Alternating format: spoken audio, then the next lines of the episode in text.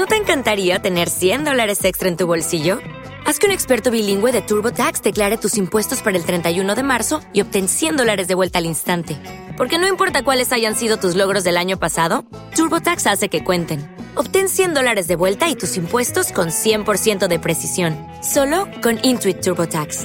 Debes declarar para el 31 de marzo. Crédito solo aplicable al costo de la presentación federal con TurboTax Full Service. Oferta sujeta a cambios o cancelación en cualquier momento. Antes de iniciar, asegúrate de estar suscrito a este canal y de tener activas las notificaciones. También, si las historias te asustan, regálanos un me gusta. Comenzamos. Brujería por envidia. Hablar de Raquel es un tema impactante. Raquel fue en la mayor parte de su vida una muchacha muy alegre y entusiasta. A ella le gustaba ser muy libre y le encantaban las fiestas. Ella era muy sociable, hermosa y carismática. Raquel era también muy religiosa. Cada domingo asistía a misa y cuando podía hacía obras de caridad en comunidades. Era simplemente una chica ejemplar. Así es como más la recuerdo, yo y la mayoría de quienes la conocíamos. Un día Raquel fue invitada a una fiesta en la que conoció a Nancy, otra chica a la que también le encantaba la fiesta, y era muy alegre, pero no poseía ni el brillo ni la alegría de Raquel. Sin embargo, ellas se hicieron muy amigas, a tal grado que donde quiera se les veía juntas. Ya no se separaban para nada y poco a poco se empezó a notar que Nancy imitaba mucho a Raquel. Se empezaba a vestir como ella y actuaba de la misma forma.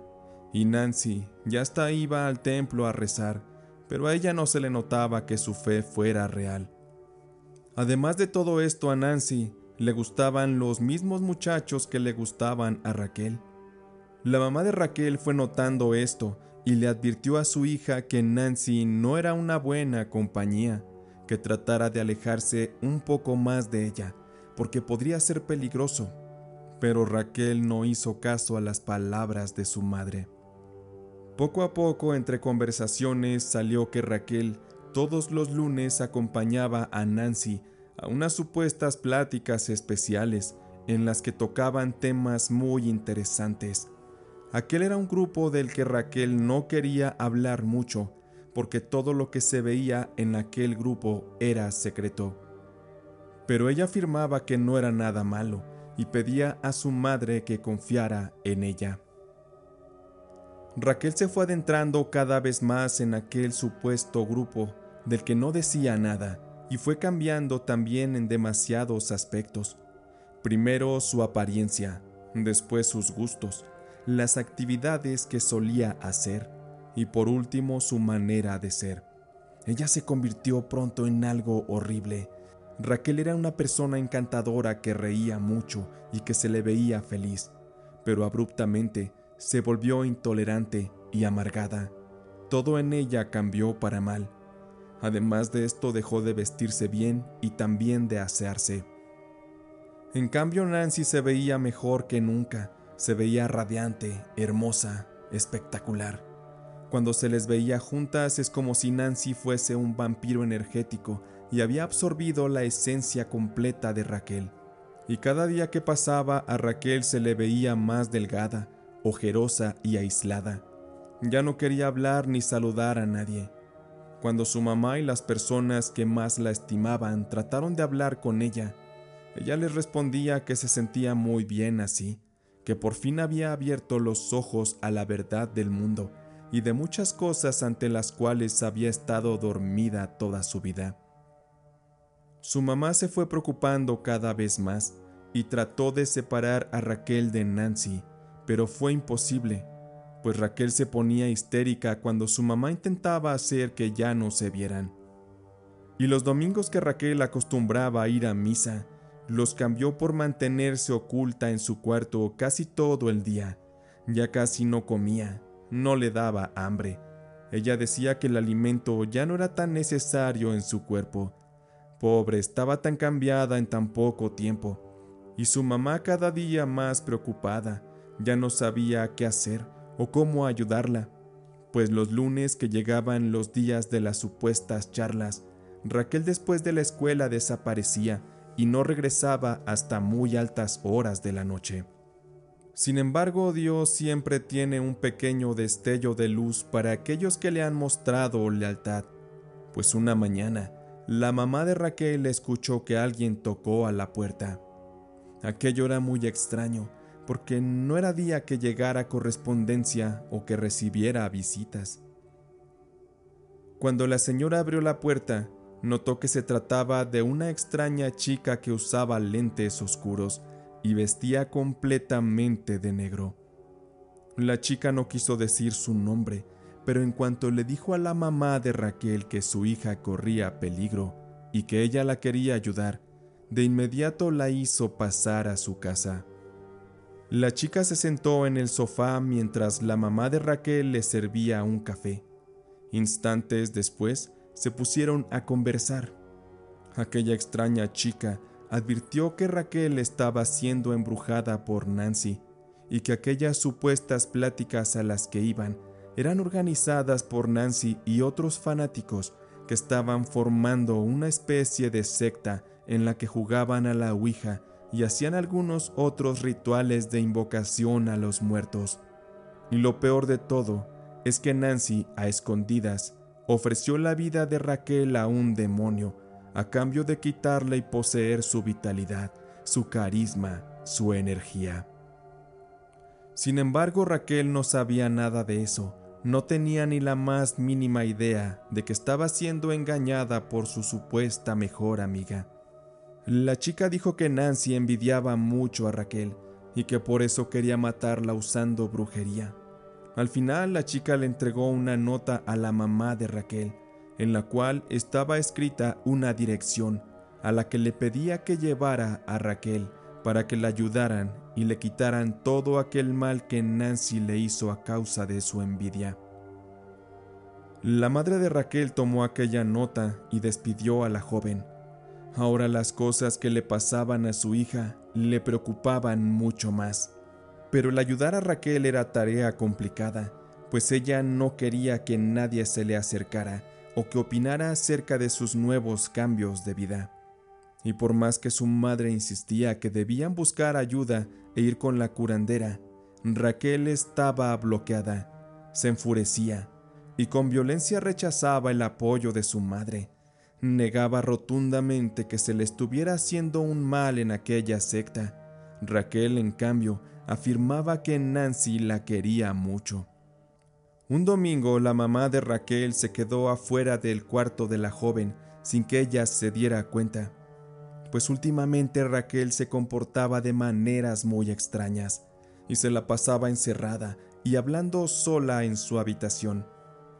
La señora pegó el oído a la puerta y empezó a escuchar cómo su hija Raquel hablaba sola, pero su voz estaba diferente estaba distorsionada, como si fuera la voz de un demonio.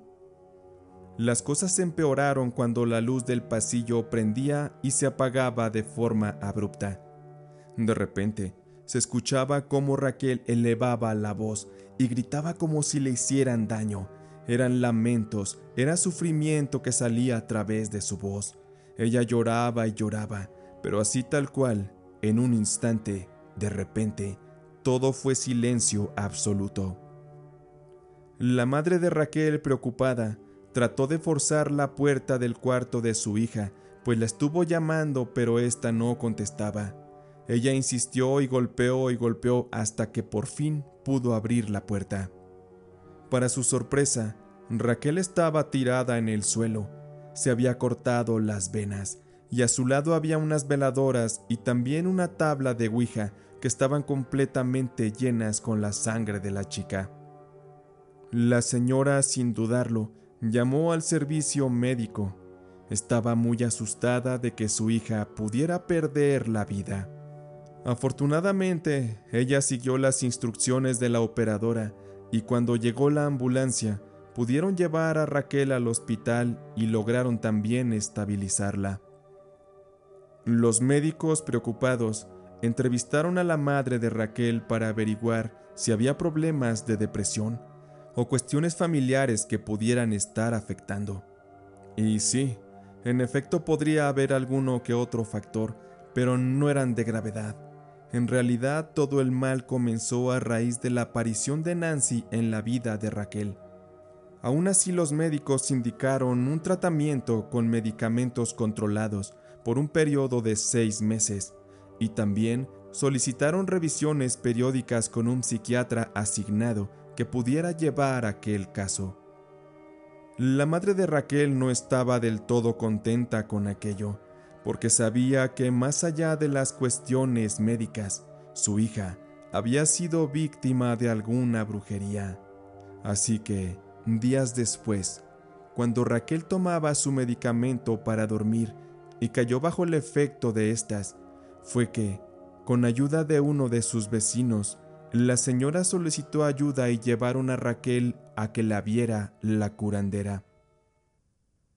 Aquella noche la señora y el joven condujeron el auto hasta un punto muy oscuro y deteriorado de la ciudad. Aquella zona parecía haber sido devastada por la pobreza y por la falta de atenciones y recursos de parte del gobierno. Cuando la madre de Raquel y aquel joven tocaron en la puerta de la curandera, se lograba percibir el aroma de algo que se quemaba, hierbas o algo parecido. Había un suspenso misterioso y un silencio en los alrededores, pues no había gente en las calles, y eso era muy extraño. Quizá hacía dar a saber lo peligroso que era aquella zona. Cuando por fin abren la puerta, se deja ver una viejecita que de inmediato les pidió que pasaran.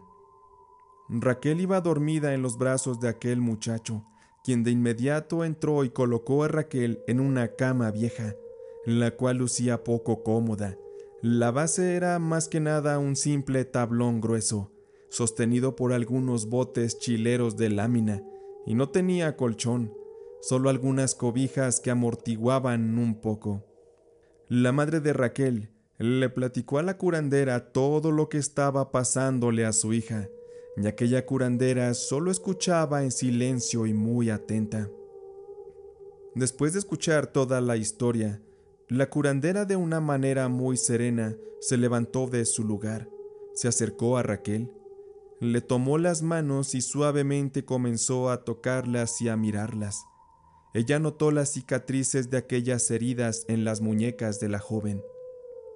Inmediatamente la curandera le prendió unas veladoras, quemó unas hierbas y le empezó a rezar mientras le sacudía un ramo de pirul por el cuerpo. Así pasó un buen rato, casi una hora. Después de aquello, la curandera se untó una sustancia extraña y negra en sus manos, y con sus dedos índice y medio comenzó a untar en la frente de Raquel aquella sustancia, haciendo movimientos circulares. La curandera continuó frotando un rato más y después cerró los ojos. Es como si ella pudiera ver a través de la mente de Raquel, pues la curandera pronto comenzó a llorar, pero lloraba con mucho sentimiento. De pronto se llevó una mano al estómago. Es como si algo le hubiera lastimado, porque hizo una expresión de mucho dolor, la cual le llevó a caminar con dificultad hasta donde tenía un pequeño baño tras unas cortinas, y la mujer comenzó a vomitar y vomitar sin parar. Aquella curandera se puso muy mal, hasta parecía que se iba a morir. Y mientras la mujer vomitaba, el cuerpo de Raquel se sacudía con extraños espasmos en todo el cuerpo.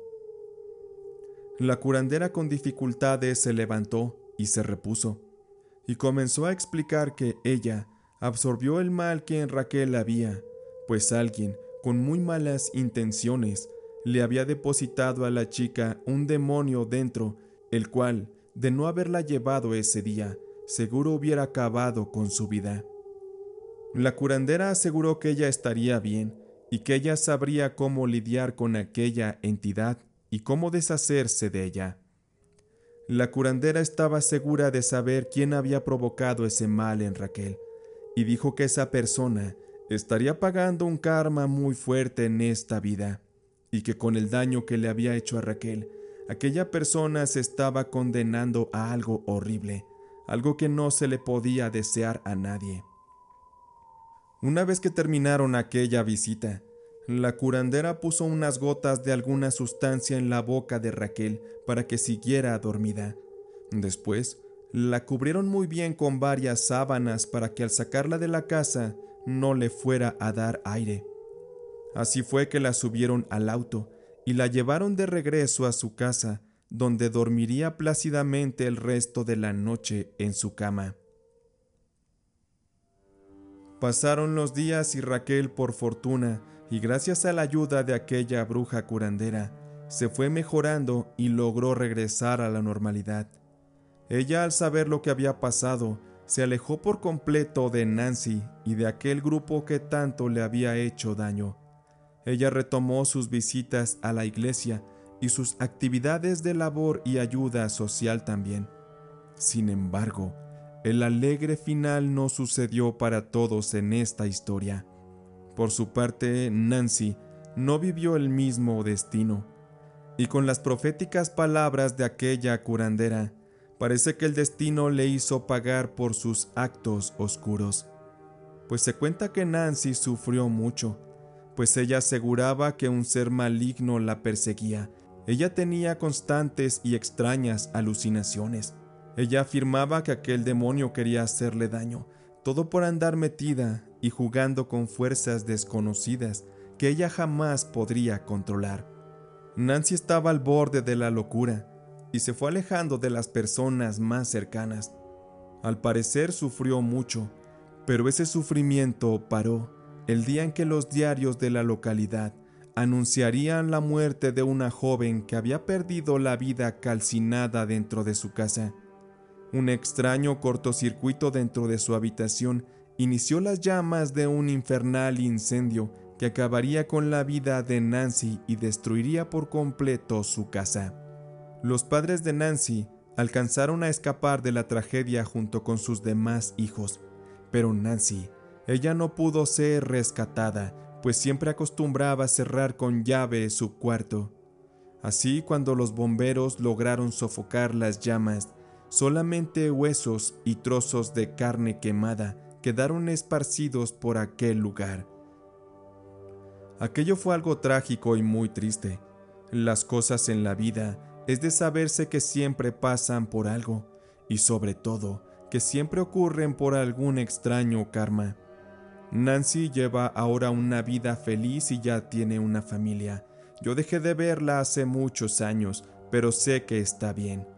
Ella dejó atrás esa etapa en la que la confusión le invadió y le llevó casi a perder lo que más amaba en la tierra, su familia, su fe en Dios y su propia existencia, y todo a causa de la brujería por envidia.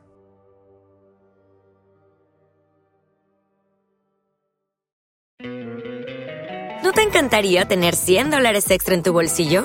Haz que un experto bilingüe de TurboTax declare tus impuestos para el 31 de marzo y obtén 100 dólares de vuelta al instante. Porque no importa cuáles hayan sido tus logros del año pasado, TurboTax hace que cuenten. Obtén 100 dólares de vuelta y tus impuestos con 100% de precisión, solo con Intuit TurboTax. Debes declarar para el 31 de marzo. Crédito solo aplicable al costo de la presentación federal con TurboTax Full Service. Oferta sujeta a cambios o cancelación en cualquier momento. ¿Necesitas ayuda? En O'Reilly Auto Parts te ayudamos. ¿Necesitas algún consejo? Te aconsejamos. Nuestros profesionales en autopartes están siempre disponibles para ayudarte a encontrar lo que necesites. Excelente servicio al cliente es solo una de las ventajas que ofrece O'Reilly Auto Parts. Los profesionales en autopartes. Oh, oh, oh, O'Reilly Auto Parts.